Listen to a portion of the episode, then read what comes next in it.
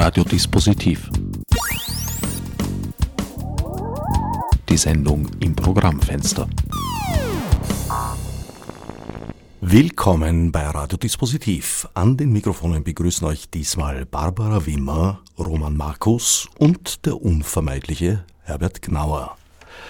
Smart Lies, ein Buch, das 13 Kurzgeschichten von zwölf Autoren und Autorinnen vereinigt, erschienen vor kurzer Zeit in der Edition Mono.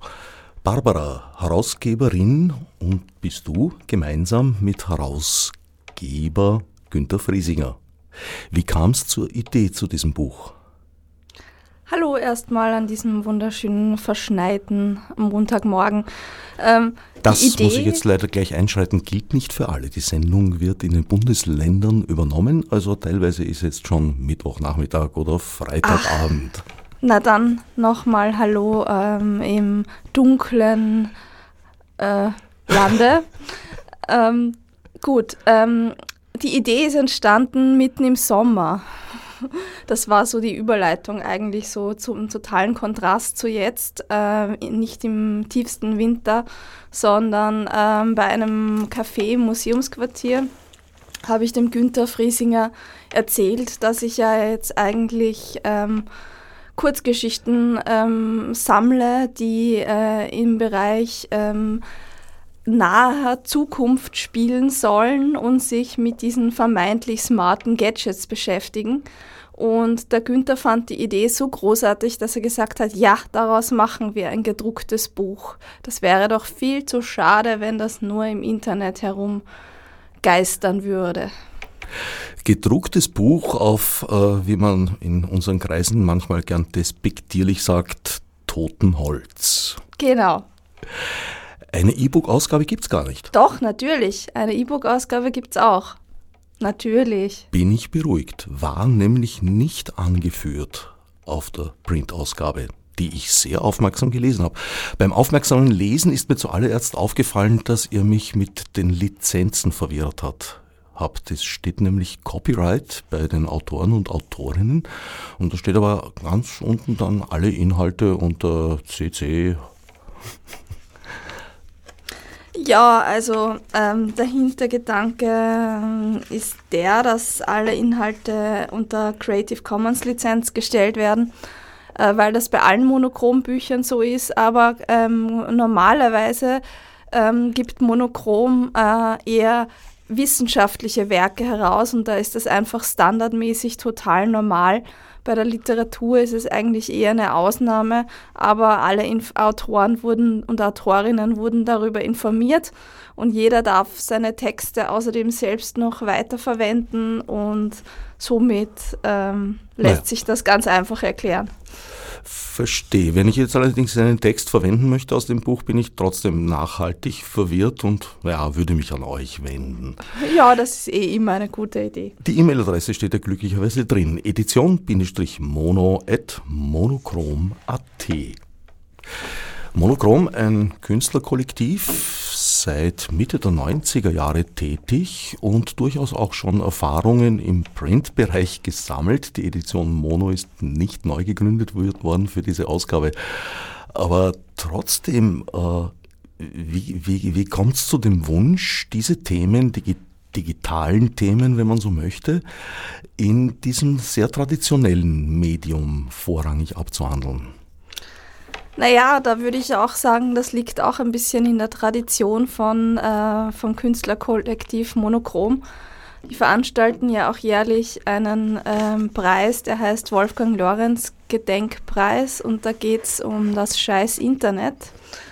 Ähm, das ist sozusagen ähm, der Saga gewesen vom äh, Wolfgang Lorenz ähm, im ORF ähm, über diese Internetseiten und den Webjournalismus und ähm, angelehnt äh, und da kommen dann immer wieder so komplett ähm, bei diesen Galen, Gala-Abenden, die da stattfinden, wird dann teilweise noch mit Videoprojektor gearbeitet. Jetzt vor kurzem haben sie einen Flohmarkt gemacht, gehabt, da haben sie jetzt die letzten Nintendo Konsolen von vor 15 Jahren vercheckt.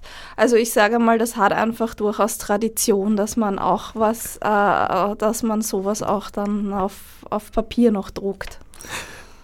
Es ist überhaupt so ein, ein, ein, spannungsreiches Arbeitsfeld des Kollektivs Monochrom, so zwischen Retro und Zukunftsperspektive und Prognose sich zu bewegen. Ja, auf jeden Fall. Barbara, du hast selber zwei Geschichten zu beigesteuert. Bevor wir auf die näher eingehen, stelle ich nochmal kurz den Roman Markus vor. Brotberuf, Arbeit mit Buchstaben. Das merkt man. Du hast dich in deiner Geschichte mit einer, ja, sehr, aus meiner Sicht zumindest, sehr dystopischen Zukunftsprognose auseinandergesetzt. Ja, hallo auch von meiner Seite. Ähm, ja, ich habe mich auch gefragt und überlegt, wo, wo, geht denn das mit uns hin? Also mit diesen ganzen smarten Geräten, die es gibt. Jeder hat ein Handy, ein Smartphone. Ähm, jetzt am Weg hierher ins Studio habe ich auch geschaut, wann muss ich daheim wegfahren, ähm, welche U-Bahn, welche Straßenbahn nehme ich. Also man lagerte doch sehr viel seines Denkens an diese ganzen Geräte und Apps aus. Und ich habe mich dann gefragt, ne, wo geht denn das hin oder wo kann sich das hinbewegen, wenn wir äh, noch mehr und mehr unsere Denkarbeit eigentlich in diese ganzen Geräte, Programme, Algorithmen und künstliche Intelligenzen auslagern? Die Gesellschaft, die du da zeigst, hat schon seit geraumer Zeit, es wird ein dreistelliges Jubiläum gefeiert, das Denken und Planen ausgelagert an Algorithmen. Eigentlich ist damit die Irrationalität getilgt aus dem Alltag. Es gibt keine Entscheidungssituationen mehr, man hat einen Decision Table. Also eigentlich dieses Prinzip, das äh, so manchen Algorithmen zugrunde liegt, also eigentlich als, als Ziel sozusagen, dann können wir noch vielleicht darüber sprechen, wie sinnvoll das ist, das Decision Making, also eine Entscheidung treffen, die bislang von Menschen getroffen wurde. Das hast du zu Ende gedacht. Jeder Mensch hat seinen Decision Table und da steht minütlich genau, was passieren wird. Durchfall setzt ein, 7.18 Uhr, so in der Art. Genau, so in der Art. Also ich, alle, alle Sensoren quasi, die es gibt und Daten werden erfasst, das Gehirn eines Menschen wird gescannt. Und der Computer simuliert dann quasi digital einfach, was wären jetzt die, die besten ähm, Entscheidungen, die der Mensch treffen kann oder treffen muss und nimmt dem dann diese lästigen Entscheidungen ab. Und das ist ja oft praktisch, wenn man es dann einmal überlegen muss, na, was, ähm, wie wird das Wetter und was kann ich machen, sondern jetzt schaue ich auch schon aufs Smartphone und mein Handy sagt mir, du könntest doch dies und das machen oder Amazon schlägt mir vor, ich könnte mir dieses Musikstück jetzt anhören, Netflix schlägt mir einen Film vor. Also vieles davon, was uns in, in meiner Dystopie vielleicht abgenommen wird, das ist ja heutzutage auch schon so auf einer anderen Ebene. Allerdings wird es uns vorläufig noch sozusagen als Entscheidungsgrundlage serviert. Genau, ich, ich hoffe persönlich, dass es noch länger so bleibt und nur die Entscheidungsgrundlage ist und dann nicht die Entscheidung, die für uns getroffen wird. Im Unterschied zu den großen historischen Dystopien, sage ich mal, den literarischen von Orwell und Huxley zum Beispiel, die immer von einem Zwang ausgehen, äh, also beziehungsweise der Huxley führt die Droge ein. Das, was sie sich nicht vorstellen konnten bei aller Fantasie, war nämlich, dass die Menschen das freiwillig akzeptieren. Genau das ist aber in deiner Geschichte der Fall. Das Kennen, das Erfassen des Individuums wird durchaus als lustvoll, vielleicht sogar erotisch aufgeladen empfunden von den Leuten. Ich, ich glaube, weil du jetzt auch den, den Orwell angesprochen hast und beim Orwell zu bleiben, der hat sich ja damals auch nicht vorstellen können, dass er hat ja auch diese Angst und diesen Zwang gehabt, dass die Gesellschaft überwacht wird und, und ähm, dass es keine Freiräume mehr gibt. Und heutzutage ist es ja bewegen wir uns in schnellen Schritten darauf hin, aber auch sehr viel freiwillig. Also wir geben ja viel freiwillig unsere Daten her. Wir stellen uns überall smarte Geräte, smarte Lautsprecher ins Wohnzimmer, smarte Fernseher, wo wir auch bewusst davon ausgehen, dass die uns ja ähm, überwachen und mithören und denen wir ja gern Daten geben. Also ich glaube, der, der, der Schritt dahin, dass man sagt, gut, ich gebe wirklich bewusst und mit Freude alle meine Daten ab und muss dann keine Entscheidungen mehr treffen, das ist gar nicht mehr so weit bis dahin. Natürlich kann so eine Decision Table nicht für sich allein existieren, sondern muss mit den anderen Lebewesen koordiniert werden, was einen großen Aufwand bedeutet und dazu führt, dass die Welt in Zonen eingeteilt ist. Das war so meine Überlegung, ähm, um, um vielleicht die, die, Rechenleistung, die sie doch dahinter braucht, um Millionen oder Milliarden von Menschen ähm, ähm, quasi zu berechnen und aufeinander abzustimmen um, um die Simulation irgendwie Grenzen zu setzen. Also dass man halt dann, ähm, wenn man in einem Stadt oder in einem, Land wohnt, ähm, dass es auch gewisse Grenzen geben muss und man nicht einfach so quasi von einem System ins andere hinüberwachsen, hinüberrudern kann, sondern natürlich jedes System ja abgeschlossen und berechnet ist und ähm, da dann die Reisefreiheit zum Beispiel darunter leiden kann. Aber in meiner Dystopie dürfte es für die Menschen kein großes Problem sein, weil oft ergibt sich die Entscheidung zum Reisen einfach nicht. Ja, die kleineren Zonen kann man schnell überwinden, dauert nur ein paar Minuten, bis man da alle digitalen Stempel hat. Bei den längeren dauert es schon eine Zeit, da muss man Genau, da muss man dann quasi Einreiseunterlagen unterbringen und muss die ganzen Simulationen und Daten übertragen, um drüben ins neue System einreisen zu können. Aus technischer Sicht ist also vieles gelöst worden. Bis dahin in eigentlich doch recht ferner Zukunft, muss man sagen, dreistellig. Eins nicht, die Fehlertoleranz. Genau, weil ich glaube, Fehler kann man nie ganz ausräumen, wobei in dem Fall der einzige Fehler, den es gibt, das ist ja der Mensch selbst dann. Also wenn der Mensch sich nicht an die Entscheidungen hält, die die Maschine für ihn ausgegeben hat, dann muss es ja offensichtlich ein menschlicher Fehler sein. Die, der Algorithmus ist ja perfekt. Zwinker, zwinker. Deswegen werden dann Menschen, die fehlerhaft sind, als sich als fehlerhaft erweisen, geradezu gelöscht und ihre Geschichte getilgt. Ja, das haben wir leider in der menschlichen Geschichte öfters schon gesehen, dass es, ähm, wenn es Menschen, die Individuen gibt, die jetzt nicht hundertprozentig ins System passen oder dieses System stören könnten, ähm, oder was nicht, der, der, der, der öffentlichen Meinung, dem, der, der vorherrschenden Meinung, dann wurden die oft hinausgedrängt oder auch wirklich, ich meine, sagen wir, wie es ist, in, in Zeiten der NS-Zeit sind die einfach auch brutal ermordet worden. Also ich fürchte, es gehört irgendwie zur menschlichen Natur dazu, dass, dass Individuen, die nicht hundertprozentig unseren Anschauungen passen, immer am Rand stehen werden und dann ja vielleicht auch brutal hinausgedrängt und wie du sagst, gelöscht werden. Ja. Tatsächlich gab es das jetzt in der Antike. Also bei den Ägyptern wurden Pharaonen, die irgendwie aus der Geschichte getilgt werden sollten, denen haben sie die Kartuschen, das war so das Signet des Pharaos, äh, zerstört, überschrieben teils, teils auch nur ausgemesselt.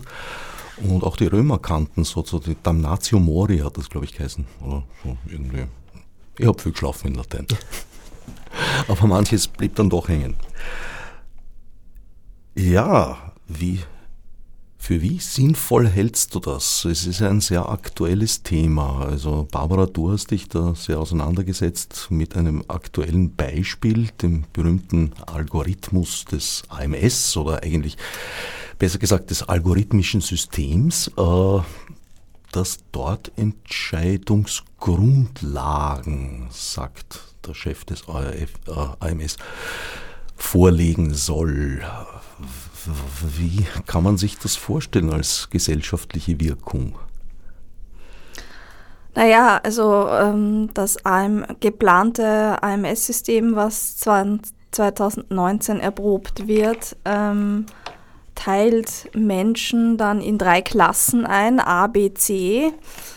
Die eine Klasse braucht keine äh, Unterstützung, die zweite Gruppe, die B-Gruppe, bekommt die größten Förderungen und Fördertöpfe, um wieder äh, in den Arbeitsmarkt integriert zu werden und die Gruppe C, da ähm, gibt man sich sehr bedeckt und sagt nicht, was mit dieser Gruppe passieren wird. Und das sind alle drinnen, die ähm, über 50 sind. Also mal so per se Altersdiskriminierung. Wenn man eine Frau ist, kriegt man nochmal extra Abzugspunkte. Wenn man äh, gesundheitlich beeinträchtigt ist, kriegt man nochmal extra Abzugspunkte und so weiter. Und dieses System, äh, Modell, was da entwickelt worden ist, das ist halt sehr ähm, sagen wir mal so, es, ist, es, es orientiert sich offiziell ähm, an den realen Arbeitsmarktchancen, die tatsächlich äh, jetzt schon existieren. Und wenn man das aber Ganze in Statistik gießt, ist es natürlich so, dass man die jetzigen bestehenden Vorurteile und die Diskriminierung einfach nochmal verstärkt, indem man sie dann festschreibt. So kann sich äh, der Arbeitsmarkt halt auch nicht in eine andere Richtung verändern. Und ähm, das ist halt dann ein wirkliches Negativbeispiel für, ähm, für ja, für so eine solche Welt, sage ich jetzt mal. Und das Traurige an der ganzen Sache ist, dass es nicht einmal verstanden wird, warum das eigentlich ein Problem ist. Es sagen sehr viele Menschen dazu, ja, das ist eh gut, wenn das ein Computer macht, weil der kann das sicher besser als der Mensch. Und ähm, der AMS-Vorstand selbst sagt zu diesem System, ja, die Mitarbeiter schätzen die Chancen oft viel pessimistischer ein als das System. Ja, mag alles sein, aber die, der, der Computer hat noch immer eine Fehlerquote von 50.000 Menschen pro Jahr, die falsch eingeordnet werden. Und ähm, das halte ich persönlich schon für sehr bedenklich, weil ähm, 50.000 Menschen bekommen dann entweder zu viele Förderungen, keine Förderungen oder werden komplett fallen gelassen. Und was das mit einem Menschen macht, der in der Gruppe C landet, über das äh, rede ich jetzt gar nicht erst, weil wie soll man sich da fühlen, wenn man eingeordnet wird als du hast eh keine Chance mehr am Arbeitsmarkt. Mit welcher Motivation soll man dann noch irgendwie eine Arbeit finden? Johannes Kropf, Leiter des AMS, äh, meint ja, das sei ja noch gar keine Entscheidung, sondern eben nur so eine, eine Vorlage zur Entscheidungsfindung, die dann doch durch einen Mitarbeiter, eine Mitarbeiterin des AMS stattfinden soll. Wie realistisch ist das? Da gibt es ja schon Untersuchungen drüber. Ja, also das ist komplett unrealistisch aus zwei Gründen. Erstens mal hat er schon einmal irgendwo gesagt, also nicht mir gegenüber, muss ich gestehen, aber ich habe es gelesen, dass er gesagt hat, ähm, wenn man jemand auf A hochstufen möchte, äh, dann ähm, kann der Mensch das, aber wenn man jemanden auf, äh, von C auf B hochstufen möchte, dann ähm, muss man das äh, tatsächlich begründen können. Das heißt, so einfach, dass der Mitarbeiter die Entscheidung einfach je nach Lust und Laune ändern kann, äh, geht das erstens mal in diesem System gar nicht. Und zweitens mal, ja, es gibt Studien, die genau das äh, belegen, äh, widerlegen, dass äh, der Mensch dann überhaupt noch eingreift.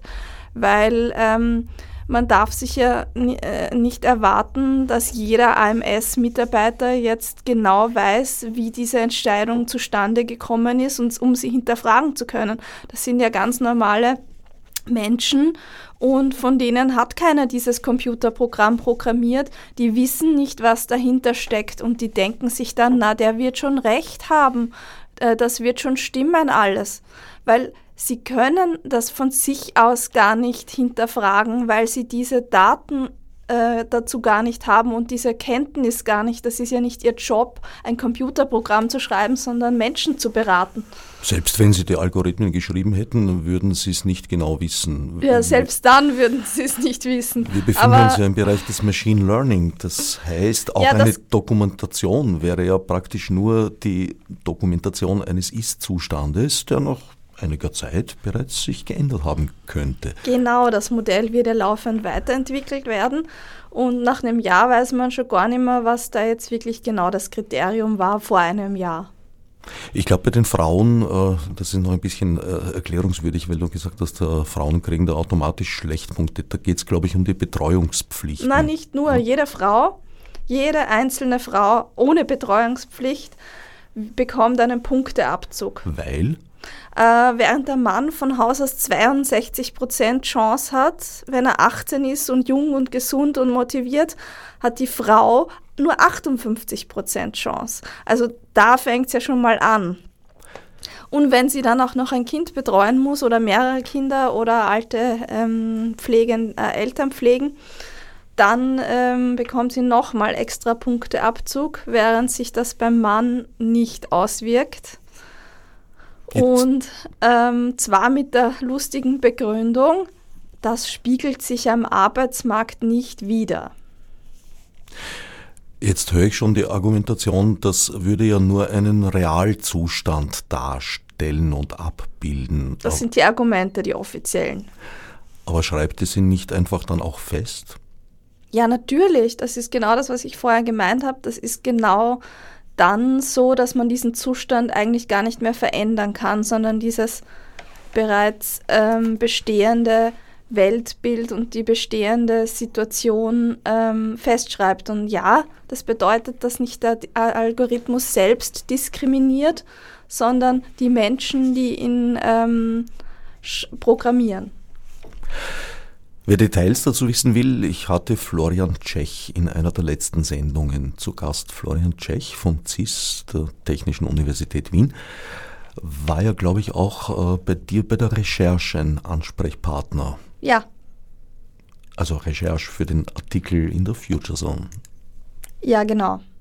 Also ich habe eine Artikelserie geschrieben, ähm, äh, die ist nachzulesen auf futurezone.at. Da geht es eben genau um diese Themen und was für Auswirkungen das dann haben wird. Roman, ist das so etwa ein Ausgangsszenario, wie du es dir vorgestellt hast bei deiner Geschichte, wie du sie entwickelt hast?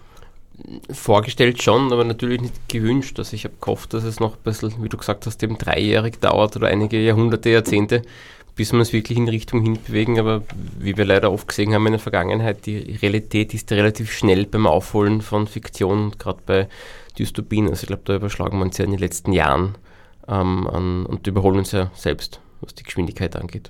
Lebt man da als Autor nicht generell ein bisschen in der Furcht, dass die Zukunftsprognose am Weg zur Druckerei bereits zum Tatsachenbericht wird oder vielleicht sogar schon zur Vergangenheit?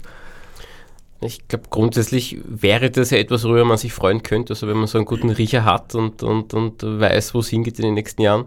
Aber natürlich ist es dann traurig, wenn man es wirklich so punktgenau trifft oder, oder die, seine Befürchtungen, die man vielleicht in einer ähm, schlecht geschlafenen, schlecht geträumten Nacht hat, dann wirklich ja, in naher Zukunft umgesetzt sieht. Also ich glaube, da bleibt dann, dann irgendwie alles einmal im Hals stecken und man friert ein bisschen im Moment einmal ein.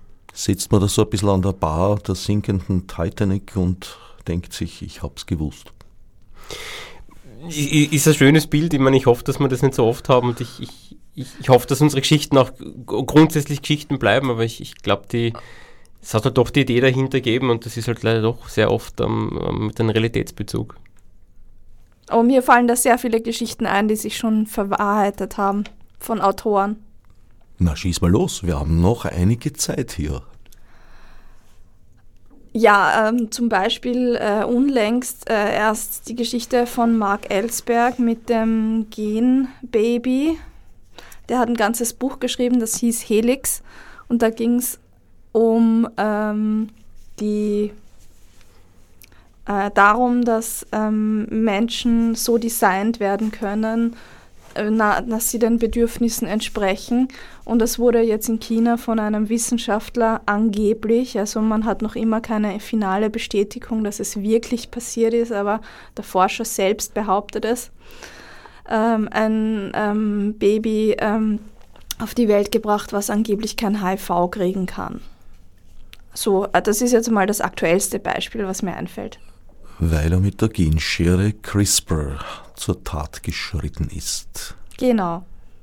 Ja, ist noch unklar, ob, ob das tatsächlich passiert ist, aber es liegt natürlich schon seit geraumer Zeit im Bereich des Möglichen. Ja, technisch ist es auf jeden Fall schon länger möglich. Und ist natürlich in dem Fall auch argumentierbar. Also man hat den Weizen vom Mehltau befreit und jetzt hat man halt einen Menschen von HIV befreit. Allerdings öffnet das eine Tür.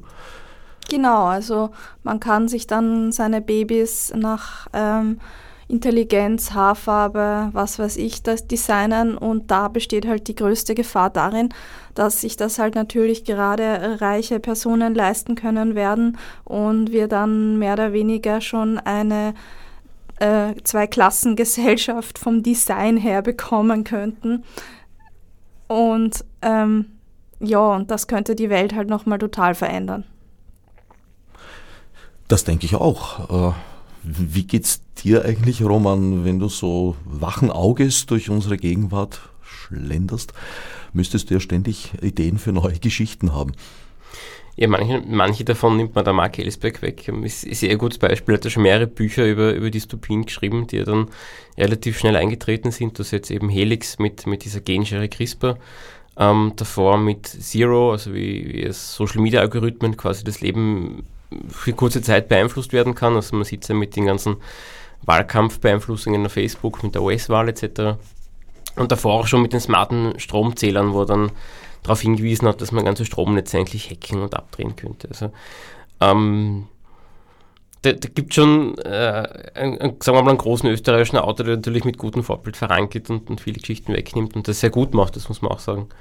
Ähm, ich hoffe bei Dystopien halt immer, dass sie nie eintreten. Und, und manchmal gibt es ein Thema, so wie eben für, für Smart Lies, wo man gedacht habe, ja, das, das könnte, das ist ein interessanter Gedanke, den möchte ich gerne weiterdenken und überlegen, wie, wie kann dann so eine Gesellschaft aussehen.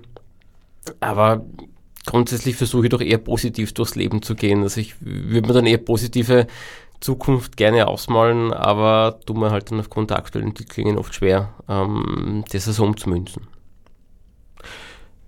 Setzt du dich bei der Recherche auch, auch mit den technischen Aspekten auseinander oder sind es mehr die sozialen, die dich interessieren? Also ich bin zum Glück immer schon technisch interessiert gewesen, ähm, bin auch regelmäßiger Leser der Future Zone. Ähm, und, und ich finde einfach das Zusammenspiel ganz wichtig, also von, von Mensch und Maschine. Also nicht nur zu schauen, was kann die Technik, was liefert die Technik, sondern natürlich ist es interessant zu sehen, wie sich das dann auswirkt auf, auf den einzelnen Menschen, aufs Individuum, aber auch auf uns als Gesellschaft. Also allein, wenn man sich anschaut, wie, wie das Smartphone in den letzten Jahren, oder bald ist es ja ein Jahrzehnt, oder das Handy generell ähm, ähm, die Gesellschaft verändert hat und, und was sich da alles getan hat. Ähm, Früher quasi warst maximal mit dem Handy halt unterwegs, war erreichbar oder früher gar nicht. Jetzt ist man ständig online, nimmt alles live auf, streamt live alles. Also das wäre vor einigen Jahren auch noch undenkbar gewesen, dass man eigentlich mit dem Gewissen durch die Straßen gehen kann und sich denkt, okay, wenn ich will, kann ich jetzt meinen Alltag 24 Stunden live streamen. Das hätte es davor auch nicht so äh, geben oder hätte sich auch niemand denken getraut. Ich gehöre ja einer der letzten Generationen an, die als Schüler noch nach der Schule nach Hause kamen, die Aufgabe gemacht haben oder auch nicht, aber dann irgendwann einmal das Haus verlassen und die Tür hinter sich zugemacht haben und einfach nicht erreichbar waren. Für niemanden. Wir haben uns mit Freunden getroffen, waren mit denen unterwegs und das war unsere Realität. Aus der gab es eigentlich weder Wege hinein noch heraus sozusagen. Also wir hatten keine Handys und, und ähnliches. Also mit irgendwem Kontakt aufzunehmen, musste man schon eine Telefonzelle aufsuchen. Das war ein ziemlich anderes Leben, ja. Und manchmal denke ich mir im, im Rückblick, wie haben wir das geschafft? Auf der anderen Seite muss ich sagen, ja, du hast schon einiges genannt. Äh, mein, ohne, ohne, da jetzt irgendwie besonders, äh, vieles war irgendwo in der Luft also was weiß ich was, zum Beispiel äh, Navis, Navigationssysteme in Autos und derlei Sachen. Davon haben wir am Baumhaus geträumt mit 15, aber das war für uns ein Gadget fürs Bettmobil und wir konnten uns vorstellen, dass es das vielleicht mal gibt, wenn wir alt und klavunzig sind. Das hat aber keine 20 Jahre gedauert und das gab's. Und jetzt gehen wir in, in, in Schritte hinein in, in Gesellschaften, ja, wo man sich tatsächlich an Huxley und Orwell erinnert fühlt. Und ich glaube, da gibt es ein paar ganz grundlegende Irrtümer auf diesem Weg. Und einer davon ist, dass man eben, was du vorher schon gesagt hast, glaubt, dass Technik Probleme löst und das besser tut als Menschen. Das ist aber, glaube ich, ein Denkfehler. Ich glaube, Technik kann ein wunderbares Werkzeug sein und kann im besten Fall tatsächlich vielleicht Entscheidungsgrundlagen aufarbeiten, aber nicht indem es zum Beispiel Menschen in drei harte Gruppen teilt, in A, B, C und dann vielleicht auch noch auf zwei Dezimalstellen genau behauptet, äh, irgendwelche Wahrscheinlichkeiten für das äh, Verhalten eines einzelnen Individuums voraussagen zu können. Ich glaube, das ist ein Irrtum. Wie seht ihr das? Ich glaube auch, dass, dass Technik nur Mittel zum Zweck sein kann und ähm, ich glaube, dass, dass Technik, wie so oft im Silicon Valley dargestellt wird, ähm, unsere gesellschaftlichen Probleme lösen kann. Ich, ich, ich glaube, es macht vielleicht gesellschaftliche Probleme sichtbarer. Also ich glaube zum Beispiel nicht, dass dieser ganze Hass im Netz jetzt nur mit Facebook aufgetaucht ist. Ich glaube, das war früher auch Menschen geben, die, die so gedacht haben. Früher ist man halt am Stammtisch gesessen, hat das halt gesagt und das ist dann halt irgendwo im Dorf ähm, untergegangen oder hat drei Zuhörer gehabt, die sagen, ja, Karl, recht hast. Und ähm, jetzt aber natürlich mit, mit den ganzen Online-Foren habe ich einfach eine viel größere Zuhörerschaft und kann mich da vernetzen. Ich glaube nicht, dass jetzt Facebook allein zum Beispiel der Grund ist, dass es so viele Menschen gibt, die einen Hass auf den ORF haben, die einen Hass auf Politiker haben, ähm, die frauenfeindlich sind. Dass ich, ich glaube, die Verhaltensweisen hat es früher auch schon gegeben. Jetzt werden sie halt mehr dadurch hervorgebracht. Du meinst, dass die Aggression in der Gesellschaft nicht stärker geworden ist? Ich, ich glaube, dass man es mehr gesehen hat damit und vielleicht das Problem bewusster wahrnimmt, beziehungsweise ich glaube, wenn ich eine größere Zuhörerschaft habe, also um bei diesem Stammtisch jetzt bildlich zu bleiben, habe ich halt früher drei Leute gehabt, die mir zugestimmt haben und gesagt haben, ja, stimmt, recht hast. Und jetzt kann ich das in irgendeine Online-Form hineinbrüllen, hineinstellen und habe dann vielleicht 100 oder 1000 Leute hinter mir, ähm, die halt genauso denken, die aus den anderen Teilen des Landes oder so kommen. Und natürlich hat man eine größere Zuhörerschaft und fühlt sich vielleicht eher bestärkt und auch noch ähm, sieht sich dann eher noch dazu ähm, aufgefordert, weitere Grenzen zu überschreiten. Aber ich, ich glaube, das ist dann eher Verstärkung des Problems, aber jetzt nicht so der, der alleinige Ursache. Ich glaube, da kommt auch noch ein Aspekt dazu, den du, Barbara, als Journalistin sehr gut kennst, nämlich dass die schlechtere Nachricht immer einen stärkeren Impact hat als die gute. Ja, das ist leider ein Problem der Medienbranche. Ähm, aber nur konstruktiv zu berichten kann halt auch nicht die Lösung sein. Jetzt nochmal zur vorigen Frage zurück, ähm, ob Technik jetzt ähm, die Welt retten wird. Ähm, Glaube ich so auch nicht. Ähm, Technik ist weder gut noch böse. Es ist das, was wir eigentlich dann draus machen und wie wir sie einsetzen. Also ähm, das ist immer so lustig jetzt, wenn, ähm, wenn Unternehmen wie Microsoft oder Google über künstliche Intelligenz reden.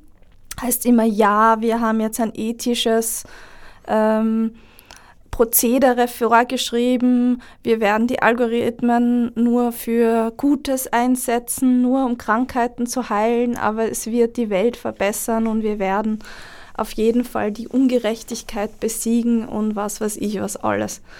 Ähm, in Wahrheit geht es nur um Profit und es geht auch nicht darum, irgendwas ethisch sauberer zu machen, sondern ähm, darum, dass sie nicht jetzt schon zu, zu, Tode reguliert werden und nicht jetzt schon äh, die Gesetze kommen, äh, die ihnen allen verbieten, die Technologie für das und das einzusetzen, sondern sie wollen sie zuerst einmal ähm, entwickeln, das so, dass sie davon profitieren können und dann ähm, zehn Jahre später kommen dann wie immer und überall vielleicht einmal Gesetze.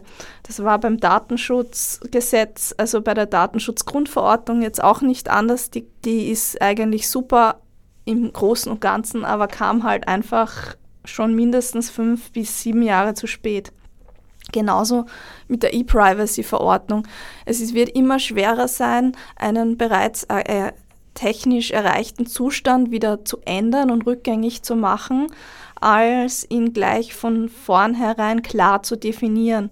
Und das Problem daran ist aber, das kann man jetzt nicht sagen, aha, die Konzerne sind alle so böse. Es existiert auch einfach nicht dieser gesellschaftliche Diskussionsgeist, ähm, sage ich jetzt mal, die, die meisten lehnen sich zurück und sagen, na, davon habe ich keine Ahnung, als sich damit auch nur einmal auseinanderzusetzen und zu beschäftigen. Und ähm, also so fehlt auch einfach, und sie haben halt auch viel zu wenig Stimme, also man hört viel zu wenig auf sie, das muss man auch sagen. Aber ähm, prinzipiell fehlt einfach so dieser, dieser, diese Möglichkeit, über Technik zu diskutieren. Und die Grundlage, und dazu wäre halt mal die Grundlage zu schaffen, dass ähm, alle überhaupt einmal wissen, wovon man redet. Aber es ist halt in der Geschichte der Rechtsprechung generell so, dass Gesetze reaktiv und nicht proaktiv normalerweise äh, erlassen werden. Also man reagiert auf eine gegebene Situation und sagt, okay, das müssen wir unterbinden. Es ist ja auch eine, ein, ein gewisser Negativspiegel. Also Delikte, die nicht begangen werden, finden sich in, im Gesetzeswerk in aller Regel nicht. Es gibt Ausnahmen, es gibt Sachen, wo man eine lenkende Gesetzgebung hat, aber grundsätzlich ist es von Juristen zu verlangen, vorauszudenken, was die was die technische Entwicklung bringen kann? Na, das habe ich nicht gesagt, dass die Juristen vorausdenken sollen und man jetzt schon Gesetze machen soll gegen Dinge, die es noch gar nicht gibt. So habe ich das nicht gemeint, sondern äh, dass es eine breite Diskussion gibt, ähm, was ähm, eigentlich ähm, für die Gesellschaft gut wäre und nützen äh, könnte, damit man ähm, eben keine Roboter-KI dann am Ende hat, die die Welt zerstören kann von selbst, weil die kann man ja dann auch nicht mehr kontrollieren. Zum Beispiel. Ich habe tatsächlich unlängst ein, ein, ein, Video gesehen von Robotern, also die hatten eigentlich alle humanoiden Probleme, die ich so kannte aus der Zeit um 2000, wo ich mich mit dem sehr auseinandergesetzt habe, mal eine kurze Zeit, gelöst hatten. Also dass der Balance zum Beispiel, das Ding springt aus dem Stand, ich weiß nicht wie hoch, weit, weit höher als Menschen, äh, schlägt Salti, macht alles Mögliche. Und sich den jetzt vorzustellen, weil es von den Bewegungsabläufen halt sehr daran erinnert, an diese Terminator-Szenarien, sich den jetzt mit einer schweren Waffe wie in den Ego-Shooter-Spielen in der Hand vorzustellen, liegt verdammt nahe. Das ja. würde jetzt aber auch die positive äh, Perspektive, die glaube ich nicht eintreten wird, so ein bisschen naiv gedacht ist, äh, sagen, okay, gut, dann machen wir jetzt den Krieg die Maschinen, die kommen ins Waldviertel, kriegen dort einen Quadratkilometer hinter einer Mauer und machen sich das jetzt aus. Aber ich fürchte, das wird nicht passieren. Ich auch nicht.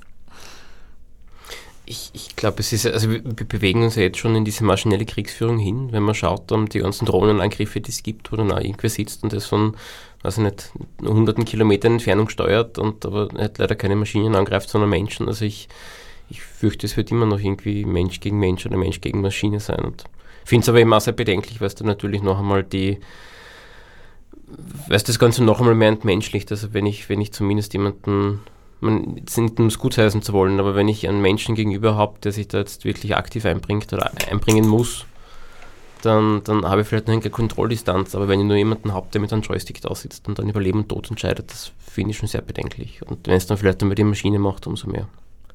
Also die Opfer sind am Ende immer Menschen. Ich fürchte schon, ja. Oder sagen wir Lebewesen. Ich fürchte, ja. Um das ein bisschen weiter zu fassen. Ja, ich fürchte auch, dass das ein Bereich ist, der nicht von den Maschinen übernommen werden wird. Da gibt es ja diese Gesetze von Asimov, glaube ich. Ne? Die Robotergesetze. Da steht doch drinnen, dass kein Roboter einen Menschen zu Schade, Schaden bringen darf. Ja, und da haben wir auch eine Geschichte dazu in unserem Buch, um den Schwenk wieder zurückzumachen. Und zwar hat Josef Fukowitz ähm, Asimov und der Meisterbefehl geschrieben. Und da geht es darum, dass sich ein Staubsaugroboter gegen seinen Herrn wendet und eben genau dieses Gesetz bricht, weil er seinem Meister gehorchen muss. Naja, wie es ausgeht, werden wir nicht verraten. Genau. Aber der Roboter das gerät in sowas gesagt. wie Gewissenskonflikte. Genau. Loyalitätsprobleme. Eine absolut lesenswerte Geschichte. Eine von sehr vielen sehr lesenswerten Geschichten, die in diesem Buch versammelt sind. Smart Lies erschienen in der Edition Mono. Zu haben im gut sortierten Buchhandel oder nur übers Internet? Nein, also im gut sortierten Buchhandel und auf Amazon und im Falter Shop und ähm, ja, als E-Book und bei Edition Mono selbst und bei jedem von unseren Autoren wahrscheinlich auch noch. Gerade rechtzeitig vor Weihnachten. Juhu! Die Wertfreiheit von Technik ist ja auch so ein Thema. Ja, natürlich, man kann ein Messer verwenden, um Brot zu schneiden oder jemanden umzubringen, das stimmt schon. Aber ist es nicht auch bestimmend, in welche Richtung entwickelt, geforscht und auch finanziert wird letztlich? Ein Beispiel äh, wären zum Beispiel die, die Akkus. Lange Zeit, wer viel Strom gebraucht hat und unterwegs war, konnte auch viel schweren Akku tragen, Lastwagen zum Beispiel. Dann kamen die Laptops daher und die Mobiltelefone und auf einmal hat man kleinere Stromspeichereinheiten gebraucht. Und da erst hat man begonnen, wirklich viel Geld in die Entwicklung davon zu investieren. Also ja, die, die Möglichkeit, auch damit wieder viel Geld zu verdienen, ist, ist ja auch sehr bestimmend, was entwickelt wird. Und was entwickelt wird, bestimmt wiederum, was geschieht. Also eigentlich ist es eine Wechselwirkung. Ja, es wird immer das entwickelt, ähm, was finanziert wird. Und wenn ähm, das in den großen Händen, äh, in den Händen der großen drei oder großen fünf Tech-Konzerne wie Amazon, Google, ähm, Apple und sagen wir heute jetzt nur Huawei liegt, ähm, dann wird das, ähm, das alles bestimmen und das ist halt schon brandgefährlich. Siehst du, siehst du da Wege hinaus? Eigentlich müsste man sagen, okay, das sind Entscheidungen, die sind so grundlegend, die müssten vergesellschaftet werden. Also auf was weiß ich, staatliche oder eigentlich noch höherer Ebene. Ich bin ja kein großer Freund des Nationalstaates. Ja, also es wird schon sehr breit diskutiert, dass man Facebook doch ähm, als ähm, Gemeingut-Plattform, ähm, also in so eine Plattform umwandeln soll. Das halte ich persönlich für sehr unrealistisch. Was aber ähm, sehr wohl möglich sein sollte, ist so eine Alternative auf der Ebene zu schaffen. Allerdings ähm, wird das dann natürlich sehr schwierig. Ähm, es muss dann halt schon wirklich ähm, gut umgesetzt sein. Die Usability müsste top sein und müsste so einfach sein, dass es jeder kapiert. Und da die richtigen Programmierer und Leute zu finden. Ähm, und da müssten schon sehr viele Gelder in die Hand genommen werden. Und da müssten schon wirklich alle an einem Strang ziehen. Und das sehe ich derzeit in Europa zum Beispiel nicht. Aber wäre nicht gerade jetzt ein guter Moment? Ich habe den Eindruck, dass äh, Facebook bei vielen Usern und Userinnen in Verschiss geraten ist. Und ja, dieser Jetzt wäre ein guter Moment, sagt man halt jetzt auch schon seit fünf Jahren. ähm, es ist noch immer ein guter Moment, aber die Entwicklung dauert dann halt auch nochmal. Und ähm, ich sehe jetzt äh, zwar sehr viel Kritik an Facebook, aber noch immer keinen proaktiven Vorstoß daran, etwas zu ändern. Ich denke gerne an die, die jüngere Tech-Vergangenheit zurück, ähm, weil ich glaube, dass es schon möglich ist, dass solche Konzerne manchmal ähm, einfach von Innovationen überholt werden. Erinnern wir uns alle zurück an Nokia zum Beispiel oder BlackBerry, also das hat damals eine Marktabdeckung gehabt. Da haben alle gedacht, um Gottes Willen, also die, die Nokia wird jetzt in Zukunft 100% aller Handys weltweit produzieren, sie wird sich nie was dran ändern.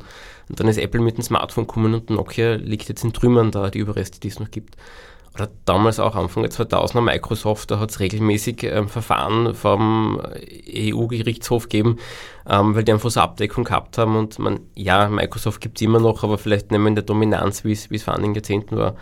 MySpace ist auch ein Beispiel, die sind kommen und gegangen. Also natürlich, Facebook hat eine riesige Masse an Usern und das wird nicht von heute auf morgen verschwinden. Aber ich würde es mir schon wünschen, dass es immer wieder neue Herausforderer gibt, die vielleicht den alten Hasen zubesteigen und vielleicht ermöglichen, dass die umdenken müssen oder vielleicht auch in ein paar Jahren einfach ähm, wieder zurückschrumpfen auf ein Normalmaß. Als ich diese Szene Mitte der 90er Jahre betreten habe, war praktisch IBM in der Rolle, die jetzt Microsoft übernommen hat. Kurz darauf, also eigentlich mit Windows 95, NT und so weiter, war auf der Betriebssystemebene zumindest ein Game Change im Gange. Also es ist eine Frage der Zeit, meinst du, bis sie abgelöst werden?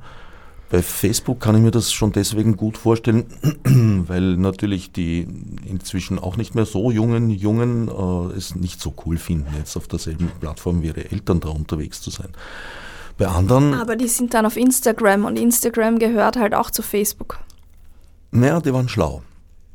Und WhatsApp gehört auch mhm. zu Facebook. Also das Problem ist eigentlich weniger Facebook als Facebook, sondern dass sie sich ein Imperium an Zukäufen aufgebaut haben. Wenn Facebook selber mal nicht mehr so gut funktioniert, haben sie dann noch immer Instagram und dann können sie noch immer was anderes noch dazu kaufen. Also ich glaube, das ist ähnlich wie bei Google, die sich auch in so vielen verschiedenen Bereichen eine Marktmacht gesichert haben. Äh, sie sind auch nicht mehr nur die Suche. Und ähm, dass ein, äh, ein Einzelteil davon mal abgelöst werden, werden kann, das glaube ich natürlich auch. Aber ich glaube nicht, dass ähm, sich die Marktmacht äh, dieser Imperien komplett zerschlagen lässt. Du glaubst nicht, dass es da eine Evolution gibt und sozusagen eine natürliche Nachfolge irgendwann. Ist es nicht sehr oft so gewesen bei Technologien, dass am Anfang äh, ja, die Anbieterzahl sehr, sehr begrenzt war, dass Monopolisten waren und dann aber sich doch mehrere etablieren konnten? Ich fürchte, wir haben das verpasst, ein bisschen Also ich sehe da gerade bei Google, Amazon und ähm, Facebook sehe ich das echt sehr, sehr heikel. Also das wird extrem schwierig, da was zu tun. Wobei da denke ich gerne an die Autobauer, weil die gibt es ja auch schon Jahrzehnte, da vielleicht bald auch Jahrhunderte. Und ähm, die haben aber eigentlich auch, was das Elektroauto angeht, relativ lange geschlafen. Sie haben eigentlich gedacht, na, da kommt eh nichts, da macht eh niemand was. Und dann ist diese eine amerikanische Firma gekommen, die wir alle kennen, Tesla. Man, man kann es davon halten, was man will, ob die wirklich so liefern, wie es das versprechen, aber die haben den Markt schon unter Druck gesetzt. Und jetzt müssen auch andere Autobauer nachziehen und, und Elektromodelle nachschieben und sind in der Entwicklung vielleicht nicht so weit, wie sie schon sein könnten. Also ich würde es mir zumindest wünschen, dass es immer die Möglichkeit gibt, dass ein Newcomer mit einer neuen Idee kommt und einfach etablierte Firmen, ähm, seien es jetzt Autobauer oder vielleicht Facebook als Monopol, einfach als geldes Monopol, ähm, irgendwie unter Druck setzen kann. Ist ja übrigens nur ein, nur unter Anführungsstrichen, ein, ein Zurück an die Roots praktisch, weil im Anfang der Automobilentwicklung hatte eine Zeit lang der Elektromotor die Nase vorn, womit es genau zusammenhängt, dass dann der Verbrennungsmotor das Rennen auf Jahrzehnte gewonnen hat. Weiß ich nicht, aber es könnte mit den äh, Akkus auch zu tun haben, mit der fehlenden Lagerbarmachung von Strom. Ich habe glücklicherweise vor ein paar Monaten die Edison-Biografie gelesen der eben am Anfang auch ähm, Akkus erfunden hat und quasi eines der ersten Elektroautos mitgebaut hat. Und wenn ich es richtig im Kopf habe, ist es dann eben darum gegangen, dass einfach die, die Energiekapazität von einer Batterie, äh, von einem Akku natürlich weit unter Diesel, Benzin, was auch immer gelegen ist.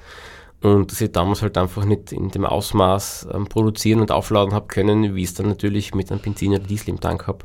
Das hat sich dann Jahre, Jahrzehnte lang gehalten. Das ist ja heute immer noch ein Problem. Also das ähm, Treibstoff oder, oder, fossiler Brennstoff eine höhere Energiedichte hat, mitunter als ähm, ja, riesige Kilogrammhaufen an, an Akkus. Die ja nebst gemerkt auch nicht unbedingt umweltfreundlich gewonnen werden. Lustigerweise ist ja eines der größten europäischen Lithiumlager in Kärnten. Ja, eine Mine, die stillgelegt ist seit langer Zeit und um einen symbolischen Euro, glaube ich, an einen Großindustriellen verkauft bin gespannt, ob über diesen Umweg äh, sozusagen der Bergbau in Österreich reanimiert wird. Ich glaube, im Moment ist es noch nicht wirklich äh, lukrativ, weil wahrscheinlich in Österreich die arbeitsrechtlichen Sicherheitsbestimmungen und so weiter äh, sehr viel höher sind als in anderen Ländern, wo noch. es Lithium. Noch, noch sind es höher.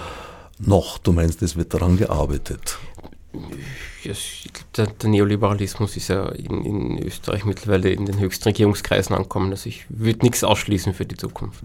Aber es werden sicher nur freiwillige Bergleute, die zwölf Bestimmt, also nur, nur wer will, der kann dann in den Bergbau arbeiten gehen. Aber immerhin, die Arbeitsplätze.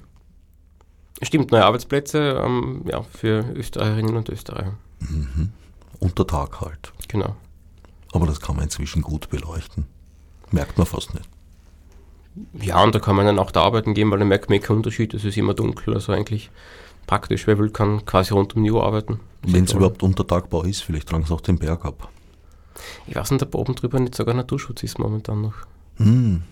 Aber gut, das ist ja vielleicht auch eine Frage der Zeit. Den könnte man vielleicht abstützen auf Stelzen stellen und dann hätte man gleich eine Sehenswürdigkeit auch dazu. Ja, stimmt. Der schwebende Naturschutz. Ja, Barbara, du hast gemeint, du musst uns früher verlassen, um einem Prozess beizuwohnen. Ja, genau. Heute findet nämlich ähm, der zweite Gerichtstag vom Max Schrems versus Facebook-Prozess statt. Und ähm, ja, der Prozess ist 2014 gestartet und jetzt haben wir Ende 2018 und ähm, eigentlich geht es dabei um Datenschutzverletzungen von Facebook, aber das steht auch heute noch gar nicht am Tapet. Es geht noch immer um die Frage, ob dieser Prozess eigentlich in Wien geführt werden darf oder nicht. Und das zeigt eigentlich wunderschön, ähm, was Facebook alles tut, um ähm, zu verhindern, dass ähm, sie sich mit ähm, Datenschutzverletzungen bei ihrem Netzwerk eigentlich auseinandersetzen müssen, weil sie verzögern und verzögern und verzögern. und sie ähm, bringen immer Dinge aufs Tapet, ähm, sodass eben das Ganze nicht behandelt werden muss. Und da ist heute der zweite Prozesstag. Ähm, Dieses einen Prozesses. Dieses einen Prozesses, der 2014 gestartet ist. Ist allerdings nicht der einzige Prozess, äh, das einzige Der einzige in Österreich. Der einzige in Österreich. Aber in Irland läuft da auch noch in was? In Irland läuft auch noch was. Da, der rennt schon genauso lang. Oder noch, oder ich glaube noch ein, zwei Jahre länger. Und es gibt natürlich die Beschwerden, die äh, Max Schrems über, ja, im Rahmen der DSGVO-Einführung dann um 0 Uhr 1, glaube ich, bei der österreichischen Datenschutzbehörde und bei drei weiteren, wenn ich nicht irre, eingelegt hat gegen ja. unter anderem gegen Facebook. Also es gibt sehr viele Verfahren gegen Facebook, auch in ganz Europa. Es kommen auch immer wieder ähm, vermeintliche Urteile, nur die gehen dann immer alle sofort in Berufung. Und in der Klärung, ob Österreich überhaupt Prozessort sein kann für dieses eine angestrebte Verfahren, ja. da ist erst der zweite Tag seit 2014. Der zweite Gerichtstag, ja. Interessant. Was ist da dazwischen geschehen? Ach, äh, dazwischen landete der Prozess vor dem EUGH. Und dazwischen landete er noch vor dem obersten Gerichtshof in Österreich. Der verwies ihn dann zum EUGH.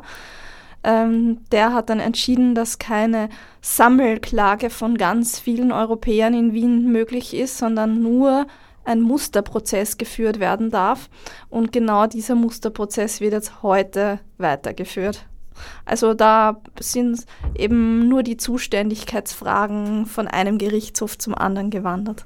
Ich glaube, das hat aber auch was mit der Prozessfinanzierung zu tun, dieser Unterschied zwischen Sammelklage und Musterprozess. Na, mit, mit der Finanzierung nicht, sondern mit der Sammelklage an sich. Wir haben ja in Österreich eigentlich keine Sammelklage und ähm, dieses Konstrukt, was da entwickelt worden ist, wurde abgelehnt. Und jetzt. Ähm, Hast du noch genau vier Minuten dein Vorhaben, diese Sendung früher zu verlassen, du umzusetzen? Ja, also ähm, ich kann euch nur empfehlen, lest Smart Lies und ähm, kauft es, lest es und denkt drüber nach. Vor allem letzteres, nein, ich kann alle diese gezielten Arbeitsschritte sozusagen habe ich sehr lustvoll unternommen. Der Nachdenkprozess ist immer noch im Gange. Sehr empfehlenswertes Buch, auf jeden Fall. Roman, in deiner kurzen Bio, das sind immer ein paar Zeilen zu jedem Autor, zu jeder Autorin, am Ende des Buches schreibst du, du leidest gerade an einem neuen Roman.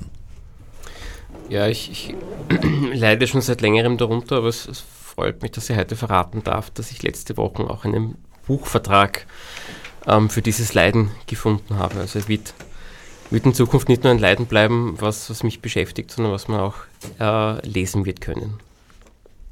Ja, da freue ich mich natürlich sehr darüber. Verrätst du uns ein bisschen konkreter, woran du gerade leidest?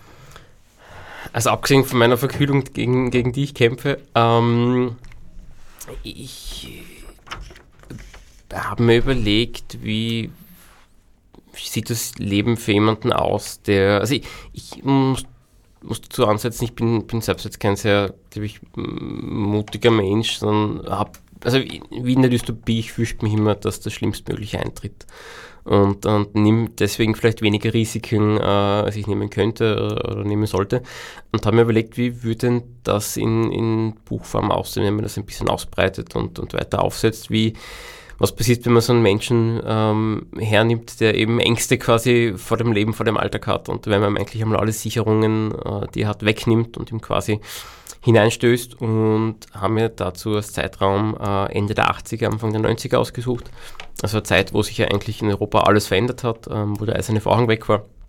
Und haben mir überlegt, wie sieht da das Leben für jemanden aus, der sich eigentlich gar nicht ändern möchte in einer Welt, wo sich gerade alles ändert.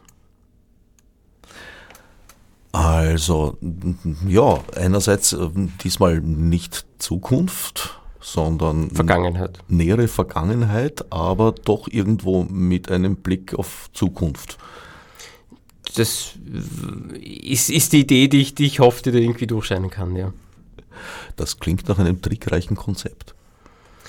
Ich, ich habe mir Mühe gegeben. Ich hoffe, man, man merkt von diesem Trickreichen etwas beim Lesen. Ja. Wie weit ist das schon gediehen? Ähm, ich, ich habe eine fertige lesbare Version und die werden wir jetzt mit dem Verlag im nächsten Jahr noch äh, gemeinsam lektorieren und fertig machen und 2020 ist es dann soweit, dass wir es offiziell vorstellen können. Aber 2020? Ist, genau, also es ist noch relativ frisch, die Tinte im Vertrag, den wir jetzt unterschrieben haben. Aber mir fällt natürlich ein Stein von Herzen, wenn ich weiß, dass das etwas ist, wo ich viel Herzblut hineingesteckt habe und von dem man hoffentlich auch in Zukunft etwas finden wird können. Das heißt noch mehr als ein Jahr Produktionszeit für einen bereits fertigen Text. Ähm, man muss dazu sagen, es ist ein kleiner, aber sehr feiner Verlag, der einfach ein äh, nicht sehr großes Programm hat, weil er sich einfach für die paar Bücher, die er in jeder Saison rausbringt, einfach Zeit und, und Platz nehmen möchte. Und ich finde, man kann ruhig ein bisschen äh, sich etwas mehr Zeit für etwas nehmen, ähm, in der Hoffnung, dass es dann gut wird. Also, mich freut es, weil dann habe ich noch ein bisschen ähm, Zeit bis zum Nachfolgeroman. Und mit einem Thema, das sich vorgeblich zumindest mit Vergangenheit beschäftigt, da muss man auch nicht fürchten, von der Entwicklung überrollt zu werden. Genau, das ist natürlich der Vorteil daran. Also die 80er und die 90er werden sich jetzt im Nachhinein hoffentlich nicht mehr sehr viel ändern. Na, in der Bewertung vielleicht schon. Na, schauen wir mal. also 2020 darf ich dich genau. hier wieder im Studio begrüßen. Ja, liebend gern. Also ich, ich melde mich dann bei dir, wenn es soweit ist und dann würde es mich freuen. Na, tu das doch. Gern. Seit wann bist du als Autor aktiv? Du hast ja schon einige Preise auch eingeheimst, habe ich gesehen. Ja, stimmt, dass ich war beim FM4 Wortlaut, bin dieses Jahr Vierter geworden, ähm, zweiter Platz beim Wiener Werkstattpreis, hier Literaturzeitschrift.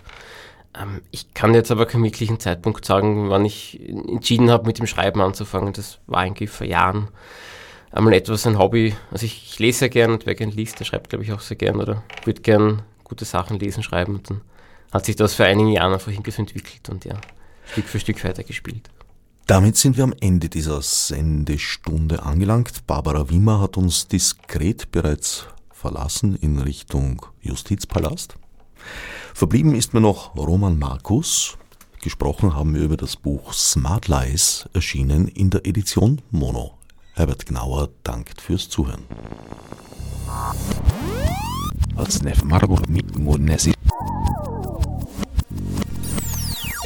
Fichte subsidiar